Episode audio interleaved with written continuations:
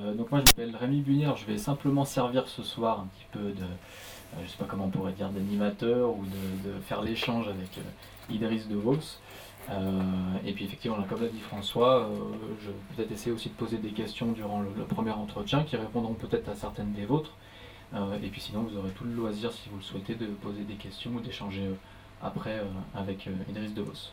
Je vais présenter peut-être rapidement euh, Idriss Devos, donc, qui est euh, euh, enseignant d'arabe actuellement à Genève, sur le bassin genevois, mais qui est aussi traducteur de métier, donc a traduit à peu près une vingtaine d'ouvrages classiques de la littérature islamique, principalement l'œuvre de l'imam al-Razali, mais aussi d'autres ouvrages, qui est aussi auteur d'un roman l'année dernière, en 2019, Ibéris, et qui a euh, créé euh, il y a maintenant près de deux ans l'Institut Imtiaz, qui est donc basé à Genève et qui s'occupe de donner des cours d'arabe à, visée spirituelle, on peut dire, en tout cas autour du Coran. et ça, ça se fait voilà, sur, sur Genève pour le moment. Vous avez aussi un site internet si vous souhaitez avoir plus de renseignements, vous pourrez en parler peut-être avec lui aussi après. du coup, le livre peut-être qui a servi de, de point d'appui euh, à l'événement de ce soir, c'est ce livre-là, qui est un livre, donc L'amour universel, un cheminement soufi, qui est sorti en, 2013 aux éditions al euh, parce que Idriss Devo c'est aussi spécialiste euh, du soufisme, il en parlera plus, profondément.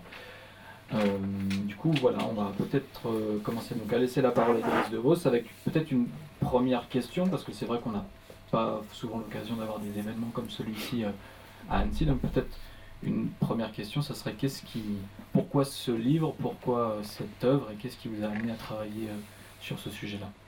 Alors, la genèse de ce livre est, assez complexe puisque elle a commencé par des traductions de poèmes, de poèmes d'amour, avec cette idée de, traduire trois, grands poètes soufis euh, qui traitaient de l'amour dans des, dans des modalités très différentes. Donc c'était Ibn Arabi, qui est donc un peu euh, tout le monde un peu connaît un peu Ibn Arabi, mais c'est quelque chose de très métaphysique, son style très, euh, très, aussi très théologique souvent.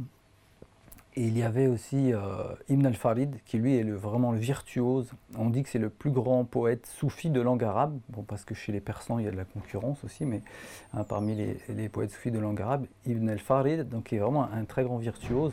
Et donc il lui écrit dans un style complètement, justement, empreint de tournure de style et puis le troisième, euh, qui était, était Abou Medienne, qui lui est dans un style très fraternel, dans un amour très fraternel, et donc un style beaucoup plus, plus destiné à la chanson.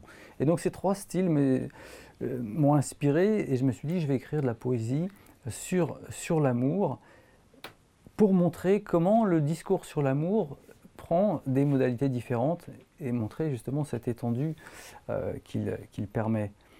Et de fil en aiguille, je me suis dit, mais après avoir traduit ces poèmes, il faut que je fasse une introduction. Et puis j'ai commencé à écrire une introduction.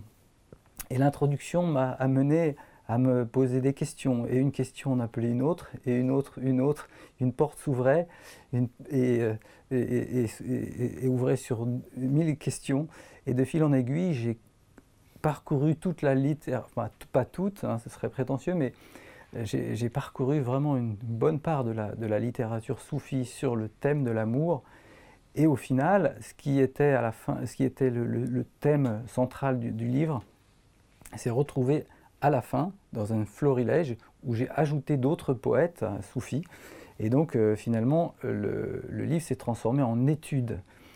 Mais en étude parsemée justement de poésie, puisque évidemment le discours sur l'amour euh, ne, peut, ne, peut, pas être qu'un discours, il faut qu'il y ait un aspect sensible, hein, parce que l'amour c'est aussi un ressenti. Et donc euh, c'est à la fois un cheminement de réflexion et un cheminement de ressenti de l'amour dans, dans diverses, modalités. Voilà, donc ça c'est ce qui m'a conduit à, écrire ce livre. Euh, parce que justement, effectivement, le livre, il est, il est effectivement parsemé de poésie, de, traduction. De, il y a, d'ailleurs, il y en a, je sais pas combien de poètes différents cités, j'ai pas calculé, mais c'est vrai que c'est très riche, c'est très varié aussi. Et euh, le livre, effectivement, c'est un. Finalement, on n'a presque pas d'ordre, et c'est, un, c'est plein de petits chapitres sur plein de petites questions, mais finalement, on pourrait les inverser, on pourrait commencer presque par la fin du livre pour arriver au début. Enfin, tout se, nourrit l'un l'autre, mm-hmm. c'est ce, ce, que j'ai ressenti en, lisant le livre. Et puis il y a des références évidemment très importantes à beaucoup de alors d'imams de l'histoire islamique, de théologiens, de grands maîtres spirituels, de poètes aussi, mais on a aussi un, un lien peut-être aussi avec le lieu de ce soir, puis avec Annecy presque, j'ai envie de dire. Il y a beaucoup de références euh, au christianisme aussi, à la mystique chrétienne avec, euh, avec euh, Simone Veil, saint Thomas d'Aquin, mais surtout et notamment, près de facilement une quinzaine de fois, saint François de Sales qui est, qui est cité à de nombreuses reprises. voilà, peut-être pourquoi du coup, pourquoi ce choix de, sortir, si j'ose dire, un peu du cadre purement mm. islamique, même si bien sûr on, se rejoint sur le fond, et puis pourquoi peut-être particulièrement Saint François de Sales? Alors effectivement, les, autres que tu as cités ne sont cités qu'une fois ou deux pour des raisons très précises, mais euh, j'ai choisi, je suis d'ailleurs très ému d'être là euh, parce que c'est une histoire singulière, parce que j'ai écrit ce livre, j'étais dans la région parisienne, et je m'étais dit en écrivant, je ne peux pas faire des parallèles avec toutes les traditions, car ce serait trop, trop, trop, trop long, et il me faudrait d'ailleurs une érudition que je n'ai pas. Et je me suis dit, mais si je ne devais en choisir qu'un, un auteur qui servirait de, de, passerelle entre la tradition musulmane et les autres traditions. Si je ne devais en garder qu'un, eh bien, après avoir fait un peu le tour, je me suis dit, c'est Saint François de Sales. Et pourquoi? Parce que c'est déjà c'est l'héritier tardif de la tradition chrétienne, qui, on le sait, a, été extrêmement prolixe sur la question de l'amour. Je ne vous l'apprendrai pas. Et il est l'héritier tardif de cette tradition, et en plus, il écrit en langue française dans un style absolument admirable. Et donc, euh, c'est celui que j'ai choisi parmi, parmi tous. Et, euh, donc, euh, il y a maintenant sept ans, je me suis installé dans la région et je vis à Tonon et partout le nom de Saint François de Sales est présent. Et aujourd'hui, voilà, je suis avec vous à, à Annecy. J'en ai profité pour aller lui dire bonjour euh, juste à, deux minutes à pied.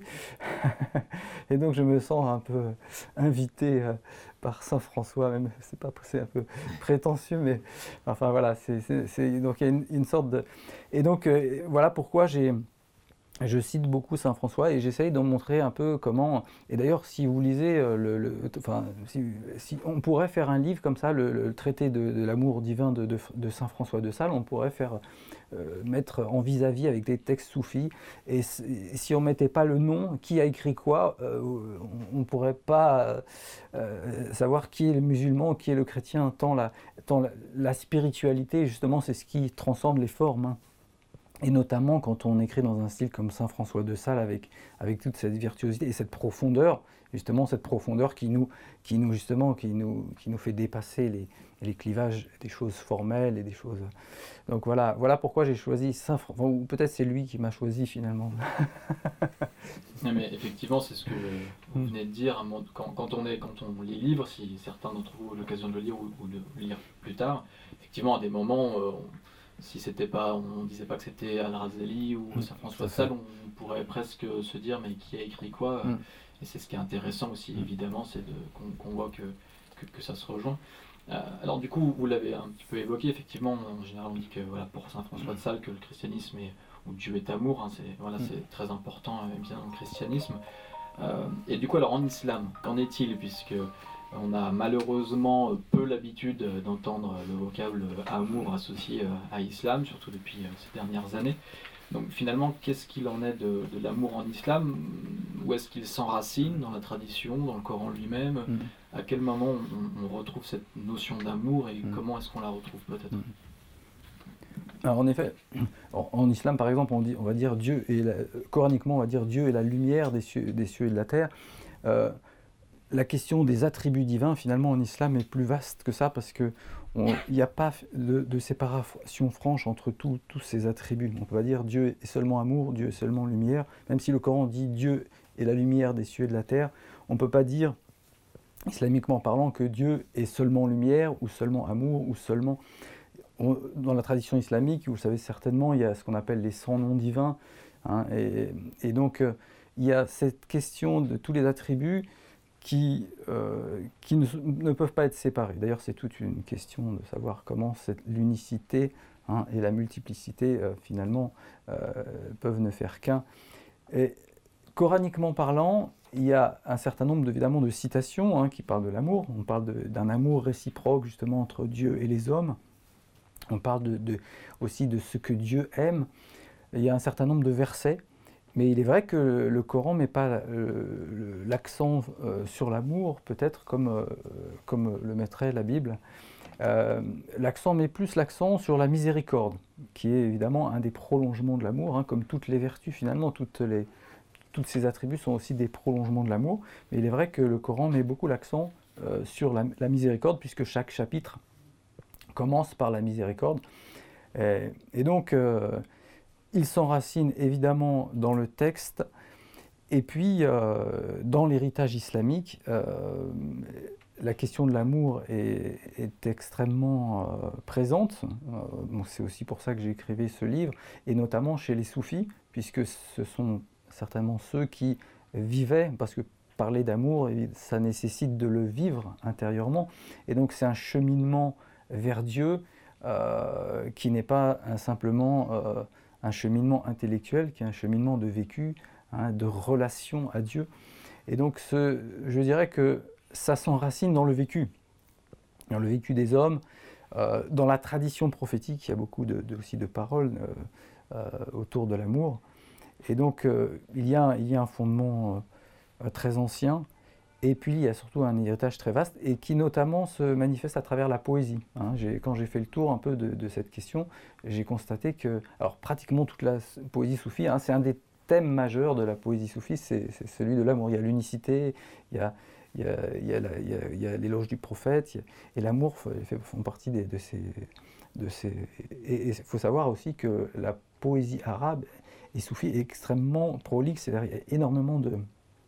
Euh, on n'a pas fini euh, de dépoussiérer les librairies, euh, les bibliothèques, je veux dire, et, de redécouvrir des manuscrits d'auteurs arabes qui ont écrit la poésie. c'est une tradition qui est très ancienne, puisque même avant l'islam, les, Arabes de la péninsule arabique écrivaient beaucoup de poésie, et donc ça s'est perpétué, et notamment à travers le soufisme qui en a fait le véhicule de la spiritualité et notamment de l'amour. Et euh, effectivement, donc là, on pourrait entendre effectivement que l'amour, là, dans un contexte islamique, mais le titre du livre, finalement, c'est l'amour euh, universel. Mhm. Et du coup, qu'est-ce qu'il a euh, d'universel? Pourquoi est-ce qu'il concerne finalement tout le monde? Mhm. Où est-ce que ça se retrouve Est-ce que c'est juste, et c'est, juste un petit titre accrocheur? Est-ce que c'est juste issu d'une certaine tradition en islam? Euh, et, puis, entre, quand on parle d'amour, on parle a priori souvent de, proximité, mm. mais quand on lit le livre, voilà, on, voit qu'il y a un, paradoxe, mais, mais finalement, c'est des contraires qui, sont, mm. des contraires qui se rejoignent peut-être entre euh, un Dieu lointain, inaccessible, puis finalement un Dieu très proche. Et du coup, comment ce, euh, cette notion d'amour, vous parlez d'amant et d'aimer mm, beaucoup, et alors qui est l'amant, qui est l'aimé euh, comment se construit cette relation d'amour avec le divin et, mm. aussi pourquoi est-elle universelle finalement? Alors tu, as mis, tu es parti au centre de la question directement, effectivement. Dans tous les chapitres de, ce livre, finalement, quand on, et, et, la, manière d'aborder l'amour est très variée. C'est-à-dire, tu l'as remarqué, il y a beaucoup de... de quand, on, quand on observe l'amour, on est capable d'observer des, mécanismes de l'amour indépendants des, uns des autres. Et quand on les met tous en perspective, on se retrouve avec quelque chose une équation à 36 inconnus. C'est-à-dire qu'on croit avoir, on ouvre un chapitre, on se dit tiens j'ai compris, ça y est, j'ai compris l'amour. Puis on ouvre un autre chapitre, on dit ah oui tiens j'ai compris autre chose. Et puis on ouvre un troisième, et puis, et puis au final, quand on met tout ça en perspective, on dit waouh, finalement non j'ai rien compris à l'amour, j'ai rien compris. Et chacun de ces chapitres effectivement, nous ramène aussi à cette, dualité qui est insurmontable. Euh, cette dualité euh, qu'on ne peut pas réduire à, l'unité, puisque l'unité, c'est effectivement le, le, secret divin. Hein, et euh, il y a justement cet amour transcendant et cet amour immanent. L'amour transcendant, c'est d'ailleurs Ibn Arabi en parle, il dit que voilà, la transcendance, c'est ce qui nous fait envisager Dieu de manière abstraite, à travers un cheminement intellectuel, à travers une réflexion, et puis il y a l'aspect immanent qui nous fait envisager Dieu de manière sensible. Et le Coran se fait l'écho de ça quand il dit hein, il est, euh, il est au-delà de, de, ce que peuvent appréhender les regards. Et il dit par ailleurs, où que vous vous tourniez, est le visage de Dieu. Il dit par ailleurs, il est euh, l'apparent et le caché. Le caché, alors évidemment, le caché, on pense à, à, Dieu transcendant, il est caché, mais il est apparent. Il est apparent dans quoi? S'il n'est pas apparent dans ce qui est apparent, comme dirait Moulay Abid el-Khawi. S'il n'est pas apparent dans ce qui est apparent, il est apparent dans quoi Hein? et donc là, on est vraiment dans l'amour, dans la question de l'immanence et la question de la transcendance, qui sont irréductibles. Et tous les chapitres de l'amour, finalement, nous ramènent à ça. Hein. Même en mode humain, quand on parle de polarité, hein, on, est tous, d'une certaine manière, capables de comprendre qu'est-ce que c'est que le masculin, le féminin. Mais si on doit mettre une, limite franche entre les deux, ou si on doit les, définir, on est, euh, on est bien en peine euh, de le faire. Et toutes ces questions euh, nous ramènent finalement à cette unité qu'on ne peut pas appréhender, qui est, le mystère des mystères. Et, donc effectivement, il y a l'amour. Euh, pourquoi il est universel? Parce qu'il relie, il relie le tout. Hein. il relie le tout, il relie ce qui est extrêmement transcendant et à la plus petite des feuilles de, l'arbre qui tombe, à la fourmi qui il est universel. Il nous relie à l'être, donc euh, justement, c'est l'amour de Dieu à l'homme, il y a l'amour des hommes entre eux, il y a l'amour des, hommes pour la, création, et tout cela est relié hein, par, des, par justement une infinité de mécanismes qui, qui, chacun présente lui-même ses, secrets, ses mystères. et du coup, peut-être dans, le Coran ou dans la tradition prophétique, je ne sais pas en termes de parole, à, quel moment peut-être il y a des sortes d'injonctions à l'amour euh, mm. presque en termes de, de décret divin ou d'ordre quelque mm. part avec un, grand O. Mm. Euh, à quel moment on, retrouve ça euh, Parce que c'est vrai qu'aujourd'hui dans les débats on a souvent l'écho de, certains versets plutôt à, tendance a priori violente, mais où, sont les traces justement de cette, cette parce que tout ce livre et puis tous les, grands, les grands noms qui sont cités, évidemment, puisent ça de quelque part. Mhm. Euh, et du coup, à quel moment, peut-être si vous pouviez nous donner peut-être quelques versets ou mhm. hadiths ou, paroles de, pour montrer qu'effectivement, euh, c'est quelque chose qui est évidemment bien présent. Tout à fait. Alors, ben, le plus célèbre des, des, des, des versets coraniques, c'est celui qui dit euh, que Dieu les aimera et que eux l'aimeront. Donc là, on a vraiment cet amour réciproque entre Dieu et les hommes. Hein. Dans la tradition, il y a aussi euh, beaucoup de choses, notamment euh, euh, n'est pas un véritable mu'min, qu'on traduit généralement par croyant, celui qui n'aime pas pour son frère ce qu'il aime pour lui-même. Donc finalement, ça rejoint ce qu'on trouve dans la tradition chrétienne. Donc c'est dès, le début de l'islam, cette question de l'amour est présente. Hein. et c'est vrai que on l'a un peu euh, peut-être... Euh, je pense aussi que c'est dû au développement de la tradition. Hein, euh, toute tradition se, développe dans, une histoire, dans, un cadre, et que ce cadre a forcément une incidence sur le, développement de cette tradition, sur son cheminement, son orientation, et le fait de mettre l'accent sur une chose et pas sur une autre. C'est pour ça qu'on a besoin, dans toutes les traditions, de ces gens qui revivent la tradition de l'intérieur, qui, vont, qui retournent aux sources et qui peuvent, euh, par une visite euh, intérieure de la tradition, nous restituer l'essence en permanence, parce qu'on est tout le temps dans une dynamique qui décentre les choses finalement. Hein. Le dogmatisme, c'est ça. C'est oh, euh, quelqu'un a dit quelque chose, et puis ça se cristallise, ça se fiche, ça se durcit. Hein. Tu parlais du jihad, des versets qui sont qui sont, euh, qui sont souvent euh, voilà, cités par, par l'islam du, fait de l'actualité, des choses qui, qui, se passent. Mais c'est ça, c'est le dogmatisme qui ressurgit sans arrêt, sans cesse, et qui a besoin d'être euh, combattu, mais justement par, par l'amour. Pas, hein. et donc, euh, donc il, y a, y a nécessité en permanence de revenir à cette, à cette essence. Euh, et voilà, c'est pour ça qu'il y a des gens qui sont comme, les, comme bon, pour les maîtres soufis, mais des maîtres dans d'autres traditions, qui nous rappellent l'essentiel et qui, et qui permettent voilà, de, de reconduire à cette essence qui, euh, qui est perdue. Je, pense aussi à un moment du livre qui m'a interpellé, euh, parce que du coup ça brouille un petit peu euh, peut-être l'approche peut-être trop mentale hein, qu'on peut avoir des choses, mais à un moment donné, je, je sur, sur l'union, sur la notion d'union en termes mmh. d'amour, parce qu'il serait presque facile, si j'ose dire, en tout cas de théoriser le fait que nous pouvons aimer le divin et que le divin peut nous aimer, mmh. mais à plusieurs moments dans le livre, et c'est notamment un hadith, donc une tradition prophétique, je crois, qui parle de voilà, si le, serviteur, ça, dirait mieux que moi, s'approche de moi avec des œuvres survolatoires jusqu'à ce que je l'aime. Mm. Et là, euh, voilà, où Dieu dit que je suis l'œil par lequel il voit, la main par laquelle il touche, euh.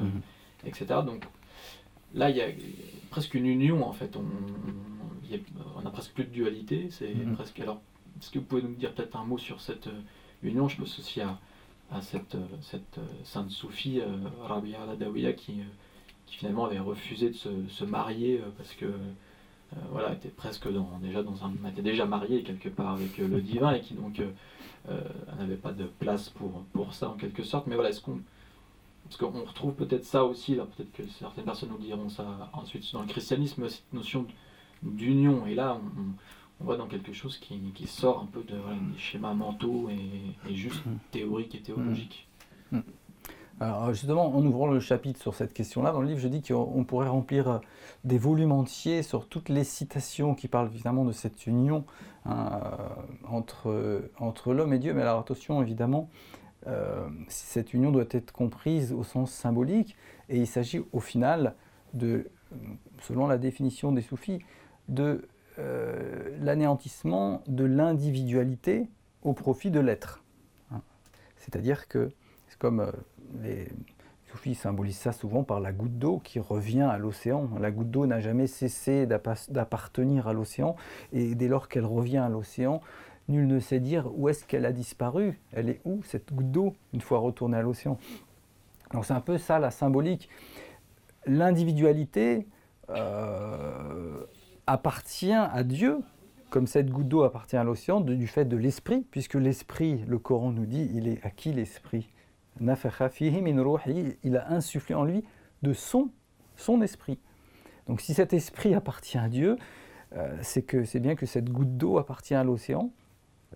Et donc il y a, il y a pas, il y a union et en même temps il n'y a jamais eu désunion c'est là que c'est encore un paradoxe, puisque je vois que tu aimes les paradoxes. Hein. Et justement, et quand on va au-delà de ce, de ce fana, puisque les, soufis appellent, ça le fana, c'est-à-dire l'extinction de l'individu, eh bien, il y a au-delà du fana, il y a encore le, ce qu'on appelle le bara, la, persistance. Et, on nous dit que finalement, euh, l'être qui disparaît, euh, comprend qu'il n'a jamais été séparé au final de l'être. Hein. Il n'y a pas de séparation. Alors en même temps, il est séparé sans être séparé. Et donc cette union, on ne peut pas dire qu'il y avait deux qui se sont unis. Euh, ce serait blasphématoire d'un point de vue islamique. Hein. Et d'ailleurs, c'est, souvent les soufis sont taxés de ce qu'on appelle de hulul, d'union euh, justement. Quand euh, cette notion est mal comprise, évidemment, elle, cause pas mal de, soucis euh, par rapport à l'orthodoxie. Mais justement, il y a une subtilité à comprendre, c'est qu'on ne peut pas dire que l'individu s'unit à Dieu. Euh, parce qu'il n'existe, d'une certaine manière, il n'existe pas, ou il n'existe que de manière relative. Et donc, il n'y a pas, il n'y a pas quelque chose à unir à celui qui est. L'individu n'est pas, ou il est par, par emprunt. Voilà, donc c'est extrêmement difficile, et d'ailleurs les soufis sont très en peine euh, à, expliciter ça. Et c'est pour ça qu'ils ont recours, et c'est pour ça que la poésie est, aussi le support privilégié de ces questions-là. il est très rare que dans les traités euh, comme ça, on en parle de manière didactique. C'est plus justement de manière allusive. Et, c'est d'où le problème aussi de l'interprétation de l'allusion qui, qui, peut être. Euh, mais donc c'est vraiment une, une, question extrêmement centrale et en même temps extrêmement délicate. effectivement, euh, moi j'ai découvert bon nombre de, poètes en, lisant le livre. effectivement, souvent, quand vous, euh, expliquez certaines notions et vous venez les illustrer justement par des, des, vers euh, que vous avez notamment aussi vous-même euh, traduits et qui finalement, effectivement, souvent permettent peut-être de mieux aborder cette mhm. question. C'est des questions qui, je, repense à un passage de Razali qui explique certaines choses, puis qui dit au-delà de ça, je, ne peux en dire plus, ou, ou, c'est un secret finalement, des mhm. choses qui, on peut aller jusqu'à un certain point et peut-être qu'après le reste, euh, c'est, comme vous disiez au début, euh, de l'expérience, du, du, goût, euh, quelque chose d'intérieur qui, sur lequel on ne peut pas vraiment mettre de, mots a priori, ou alors peut-être quelques vers comme ça mmh. inspirés. du coup, j'avais aussi cette question en termes de. Parce que là, vous étiez en train d'expliquer que finalement, nous ne sommes que relatifs et que nous n'empruntons qu'à a priori l'être divin, enfin le l'esprit. Euh, du coup, en, islam, alors peut-être que là on, s'écarte légèrement du sujet, mais vous pouvez peut-être pas. Euh, l'origine donc de, la création, la, volonté divine là-dedans, alors ça serait peut-être très prétentieux d'amener une réponse maintenant, mais euh, où est-elle dans cette relation d'amour Pour, Pourquoi mmh. finalement Pourquoi ce, ce, jeu divin, si mmh. j'ose dire, et pourquoi, pourquoi sommes-nous alors et donc il y a cette union relative aussi, mm. mais encore que relative, puisqu'on ne peut pas unir quelque chose qui est éteint. Euh, Est-ce que vous pouvez peut-être dire un mot Alors justement, c'est aussi évidemment un grand chapitre, c'est la, question de la création de, du monde par amour. Hein, puisqu'une tradition prophétique nous dit que Dieu était un trésor caché et qu'il a aimé être connu et qu'il a créé donc euh, la création. Et les grands mystiques comme euh, Ibn Arabi et Rumi, ils disent que finalement c'est le, monde n'est qu'un miroir, un miroir de l'être, où l'être se contemple. Donc il y a dans le premier aspect de cet amour divin une sorte d'amour narcissique finalement, hein, l'amour de contempler. Et puis euh, certains auteurs disent que mais oui, mais l'amour, la, volonté divine de créer le monde n'est pas simplement l'amour de contempler, mais c'est l'amour de donner. Et donc là, on est directement justement dans le deuxième aspect. Et vous voyez, comment toujours on en revient à ces deux aspects. L'amour de donner, l'amour de recevoir, finalement. C'est ça, puisque l'amour, la contemplation, c'est quand on contemple, on reçoit. On reçoit. Quand on, admire les paysages d'Annecy, bah, on est là, on se remplit. Et après, de, fort de, ce, de, cette énergie reçue, on peut donner, redonner de l'amour. Et, c'est ça le mouvement de l'amour. C'est toujours ce, mouvement où on prend et on donne. Et c'est pour ça qu'on est toujours dans un. On revient à ce centre qui est, lui, mystérieux. Le mouvement, il est, là. Il est, il est de, le don et la réception. Mais le centre, c'est là qu'est le mystère. C'est là qu'est le mystère absolu. Mais donc, euh, euh, la création, donc, la tradition nous dit Dieu a aimé être connu, il a créé le monde. Et donc, euh, la création, selon cette perspective, est effectivement un acte d'amour. Hmm. Du coup, ça m'amène à, une autre question, parce que pour l'instant, on parle, tente de parler de, l'amour entre la création et Dieu, entre hmm. l'homme et Dieu. Mais du coup, qu'en est-il dans cette perspective de l'amour euh, entre l'homme et l'homme, alors l'homme avec un grand H, hein, bien, sûr, entre l'homme et mais dans la création de manière générale, à voilà, où se situe du coup la, la réflexion de l'islam euh, là-dessus? Alors justement, il y a chez Ibn Arabi, notamment, on retrouve cette réflexion qu'avaient euh, les, anciens. Quand je dis les anciens, c'est, je pense aux, Grecs, puisque dans le banquet de Platon, vous savez, vous connaissez peut-être euh, ce questionnement sur la, question de l'objet de l'amour.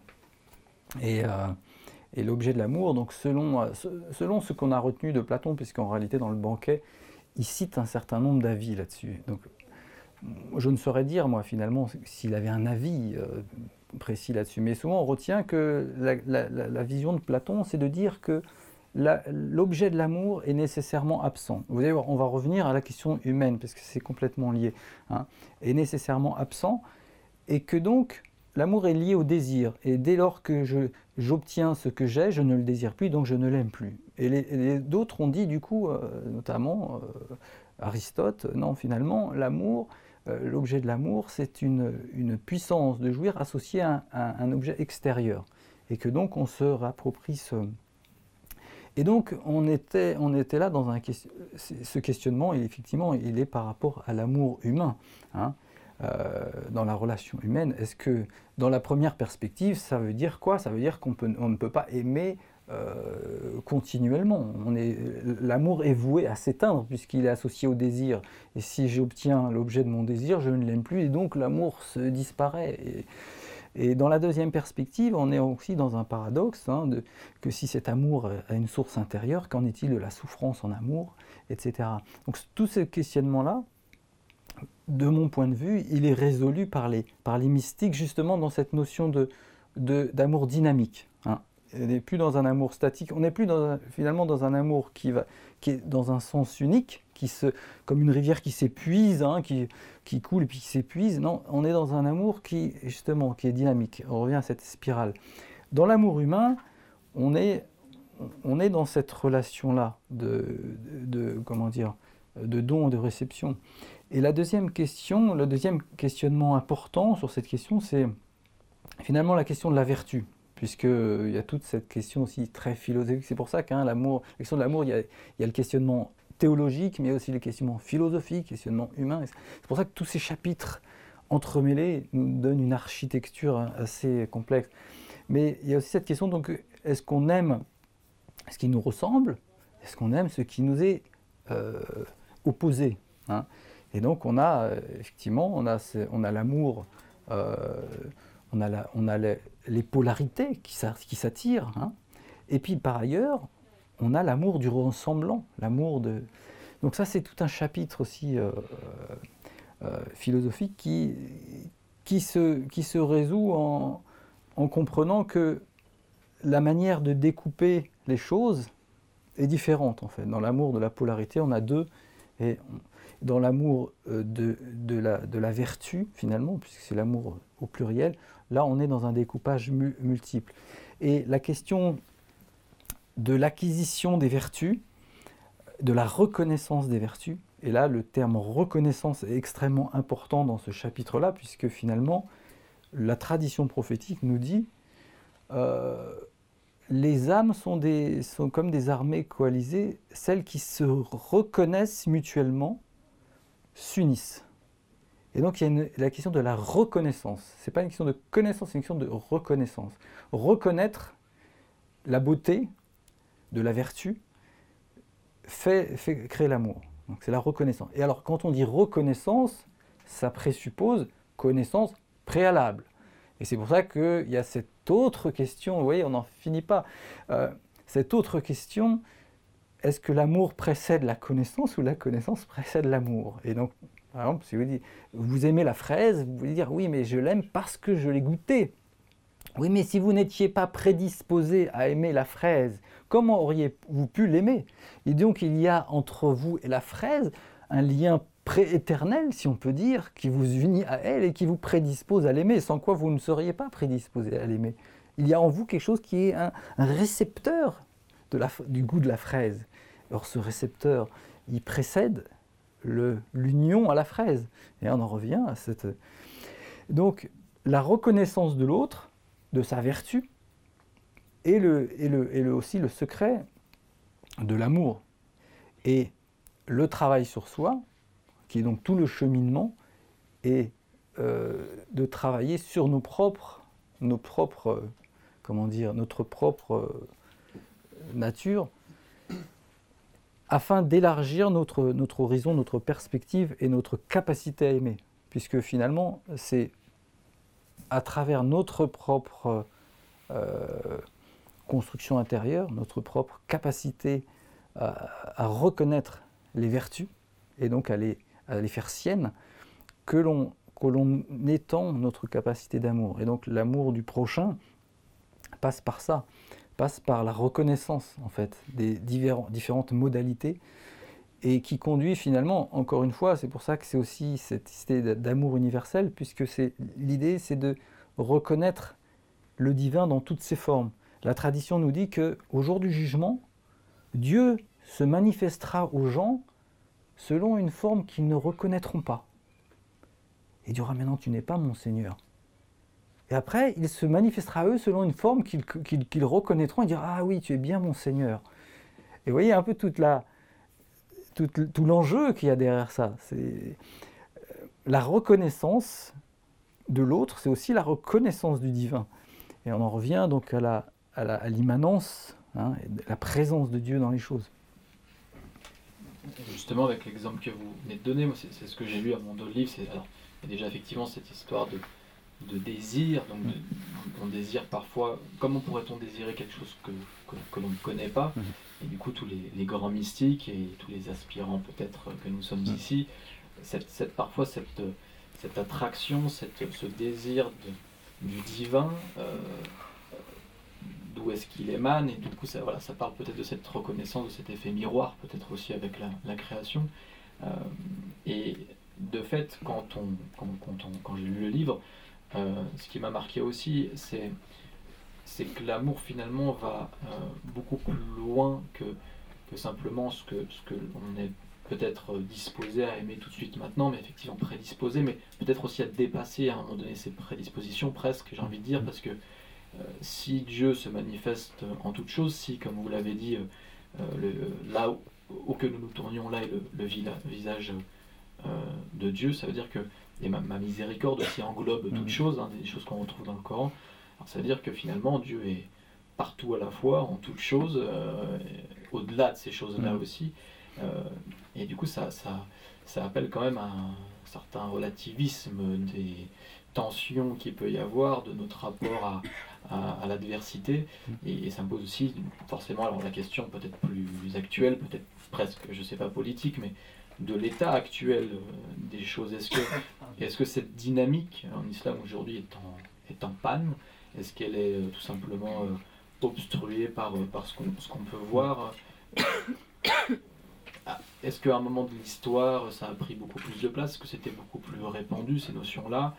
Voilà, aujourd'hui, peut-être sur une question un peu plus actuelle, où est-ce qu'on est qu'on peut retrouver ça? Chez qui on peut retrouver ça? Dans quelle partie du monde? Qu'est-ce que le, poids justement de cet amour universel? Alors, le plan historique, je ne suis, pas, je suis pas forcément spécialiste, mais par contre, ce que je peux me dire sur, ce, sur, ce, sur cette question-là, euh, c'est que autant il y a le cercle vicieux de la haine, autant il y a le cercle vertueux de l'amour. Et le cercle vertueux, alors la, la bonne et la mauvaise nouvelle, c'est que la voie de l'amour, c'est la voie du sacrifice, mais c'est en même temps la voie du bonheur. Pourquoi? Parce que quand je sacrifie, lorsque je donne, je sacrifie quelque chose. Mais lorsque je suis généreux, je donne par amour. Et donc le plaisir de donner transcende le sacrifice et donc la souffrance d'une certaine manière. Et il en va de même de toutes les vertus. Et donc la voie de l'amour est à la fois la voie du sacrifice, mais en même temps du bonheur. Car à partir du moment où la vertu est acquise et devient un plaisir, eh bien le sacrifice n'est plus une douleur. Au contraire, la douleur est transcendée par l'amour. Et, donc la voie de l'amour, c'est euh, effectivement la voie du sacrifice. Et alors on peut se dire, oui, mais alors si on n'est que dans le sacrifice, on finit par euh, mourir, se dépérir. Oui, mais quand vous, quand vous donnez aux gens, quand vous êtes dans cette dynamique d'amour, qu'est-ce qui se passe? Quand vos voisins vous aiment, quand vos familles vous aiment, ben, ils finissent par vous donner quand même. Parce qu'eux aussi, ils ont de l'amour. Et donc, il vous la, il vous la restitue. Et donc, c'est comme ça qu'on crée une société vertueuse. C'est en reprenant le chemin, le cheminement de l'amour, qui, effectivement, consiste à donner en premier.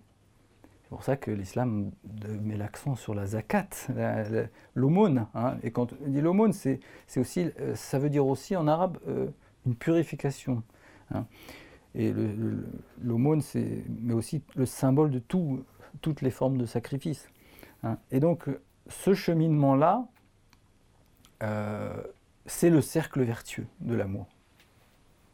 Le sacrifice, mais pas le sacrifice pour le sacrifice, le sacrifice pour l'amour, le sacrifice motivé par l'amour, le sacrifice qui, justement, est transcendé par cette énergie intérieure qui permet de faire même le plus grand des sacrifices, le don de sa vie. On voit des gens qui se donnent leur vie comme ça hein, pour une cause noble et qui, qui sont capables de, donner jusqu'à leur vie pour.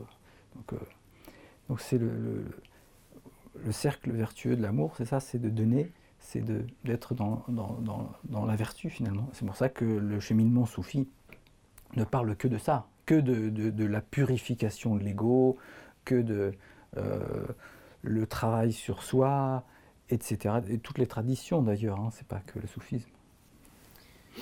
Merci. Alors le, temps passe vite, pour moi en tout cas, je ne sais pas pour le reste. Euh, on va peut-être euh, maintenant plutôt passer à, l'Assemblée. Donc si des personnes ont peut-être des questions ou des, remarques ou des choses à apporter, à compléter peut-être, euh, vous êtes libre de, les poser maintenant. Charles. Pour lancer, déjà merci pour votre intervention. elle était précise, intéressante et documentée. ça fait toujours plaisir d'avoir ça ici. J'ai une question peut-être plus de, profane, une connaissance plus parcellaire que, que Rémi peut avoir. Euh, de la question soufie. Et du coup, j'ai une question qui est, qui est un petit peu double, euh, sous forme d'un constat et d'une ouverture. Quelles seraient selon vous les raisons pour lesquelles ce message universel d'amour, aujourd'hui dans l'islam, ne pèse pas plus lourd que, que ça? Mhm. Une question vraiment de constat. Euh, pourquoi la voie du soufisme n'est pas celle qui, est majoritaire alors qu'elle pourrait l'être, j'imagine? Et, et, donc la, deuxième question qui est, sous-jacente, c'est qu'est-ce qu'on pourrait faire? Comment euh, les théologiens, puisqu'on sait qu'il n'y a pas vraiment d'instance autoritaire centralisée euh, dans l'islam, comment les théologiens, comment les lecteurs du Coran peuvent, les exégètes, peuvent justement participer au développement plus large du soufisme pour lutter peut-être contre les voies les moins éclairées de l'islam? Alors déjà, pour euh, recentrer les choses, le soufisme en fait n'est pas considéré comme une forme de l'islam, il est considéré plutôt comme une science est la science centrale de l'islam, hein, puisque traditionnellement tous les savants musulmans euh, considéraient le soufisme comme une science, la science de la tasgiyat et nafs, donc de la purification de l'ego, la science du cheminement vers Dieu, etc. Donc c'était le cœur de l'islam. D'ailleurs, le Coran, dans ses premières révélations, parle que de choses comme ça essentielles qui, qui sont reprises par le soufisme. Donc ça, c'est la première chose. On ne peut pas distinguer le soufisme de l'islam.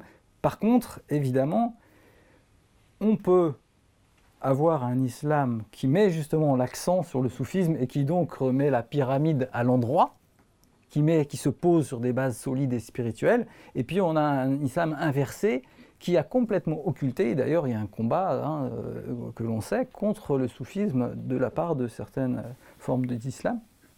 Donc là on a une pyramide qui est inversée, c'est-à-dire que euh, on parle de choses formelles, euh, comment on s'habille, est-ce qu'on met la barbe, est-ce qu'on voilà, euh, et, puis la spiritualité est occultée. Et, donc là, on est dans une, voilà, dans une forme aberrante. Comment, comment combattre ça? Alors là, comment? Moi, je, moi, je parle du, cercle vertueux, hein, de, de l'amour. évidemment, il faut instruire les gens aussi. Alors c'est très difficile, notamment dans des endroits où les gens sont en souffrance, de faire passer un message de paix et d'amour. Dire ah oui, aimez-vous les uns les autres. Euh, oui, mais là, je suis en train de me faire massacrer. C'est pas évident de faire passer un message d'amour dans un, contexte de guerre, dans un contexte d'extrême souffrance.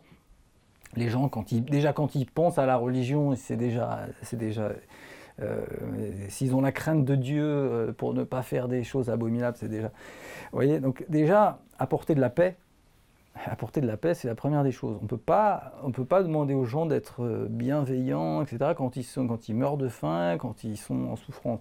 Donc ça, c'est la première des choses. Il y, a, vraiment un travail politique qui nous dépasse, nous, euh, apporter de la paix, de la stabilité, et ensuite instruire les gens de leur religion, hein, dans ce qu'elle a de, plus beau, quoi. Car euh, tout ça, voilà, ça existe, c'est présent. mais simplement comment, le, comment le transmettre hein? Est-ce que peut-être quelqu'un aurait une autre euh, question? Voudrait prendre la parole? Je, fais juste l'intermédiaire. Si vous avez des questions, euh, n'hésitez pas, je vais vous transmettre le micro. Euh, est-ce qu'il y a des interventions, des demandes? Avez, euh, vous avez évoqué euh, François de Sales, disant qu'il y avait une expression de l'amour qui était très proche de celle des poètes soufis. Est-ce qu'on sait s'il connaissait ces poètes? Et à défaut, est-ce que ça signifierait qu'il y a une sorte de, de révélation universelle de l'amour qui serait dans, en tout cas dans ces deux traditions? Qu'est-ce qu'on en sait?